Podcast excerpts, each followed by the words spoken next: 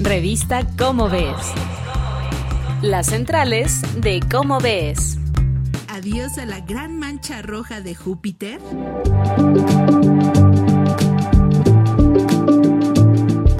Amigos de Radio UNAM, ¿qué tal? ¿Cómo están? Yo soy Claudia Ogesto y saludo con muchísimo gusto a Sergio de Regules, que los dos estamos aquí en las centrales de Cómo ves y hoy con un tema realmente apasionante. Nos preguntamos, adiós a la gran mancha roja de Júpiter, tan característica, ¿por qué no nos platicas más? Hola Claudia, pues aquí muy contento de volver a las andadas con un nuevo artículo de las centrales de Cómo ves.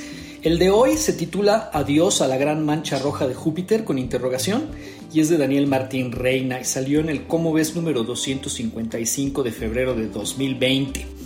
El planeta Júpiter se distingue por su gran mancha roja, haz de cuenta, igual que Saturno por sus anillos, ¿no? Es así como lo que, lo que más se reconoce de ese planeta. No puedes dejar de poner la mancha siempre que dibujas a Júpiter.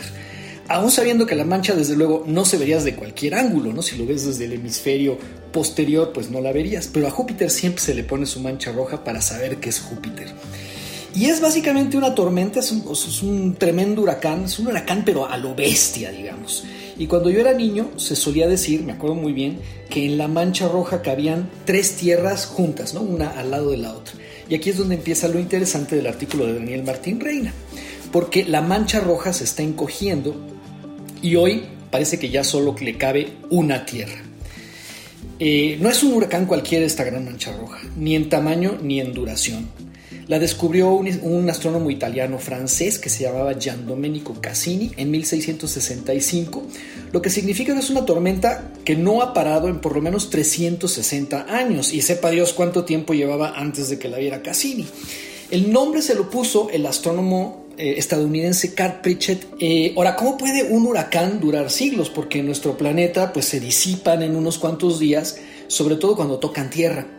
Claro que en Júpiter no hay tierra que tocar porque no hay superficie sólida. O sea, Júpiter es una bola de gases, o sea, son nubes, nubes, nubes, nubes, nubes, nubes hasta el centro. Posiblemente en el centro haya un, un núcleo de material con propiedades muy extrañas, parecido a sólido, pero vaya, no tiene, no es como la superficie de la Tierra, ¿no? Que es una esfera con apenas una capita muy delgada de gases. Júpiter es principalmente gases.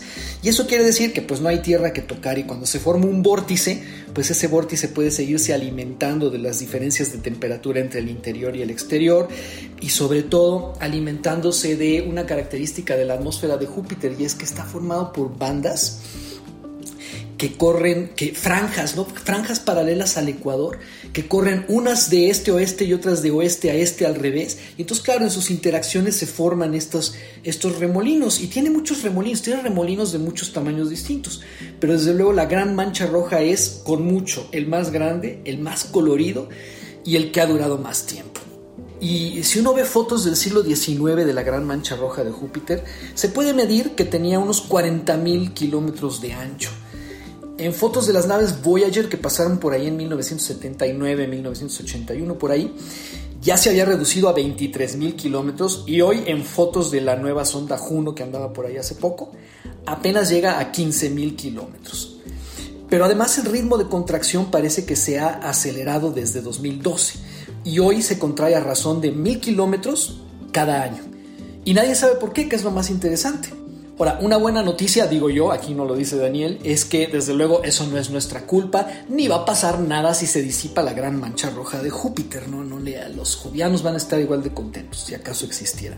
Pues este artículo y mucha más información se encuentra en el número 255 de la revista Como ves, ya saben que lo pueden encontrar en www.comoves.unam.mx. Ahí los esperamos. Muchas gracias. Nunca, nunca lo hubiera imaginado, querido Sergio, que esta mancha roja se estuviera encogiendo. Si quieren saber más de este artículo, pues ya lo saben en las centrales de Cómo ves. Nosotros nos escuchamos. Hasta la próxima. Esto fue una producción de la Dirección General de Divulgación de la Ciencia, UNAM. Revista Cómo ves.